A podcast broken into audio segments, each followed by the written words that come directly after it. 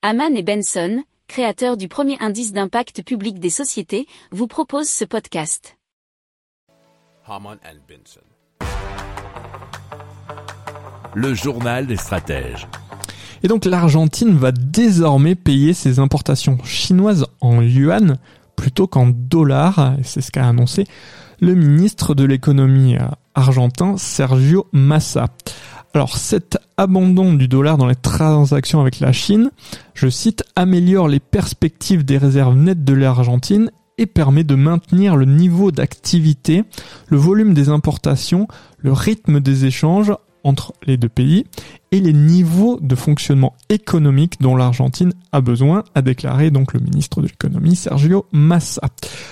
De son côté, la Chine a souligné l'importance de cette décision afin de protéger et développer les marchés mondiaux en soutenant les entreprises afin qu'elles puissent utiliser les monnaies locales pour régler les échanges. Alors il faut se souvenir que précédemment, le gouvernement brésilien avait déjà annoncé fin mars un accord avec la Chine pour que les échanges commerciaux entre les deux pays soient effectués dans leur propre monnaie, c'est-à-dire le réal et le yuan.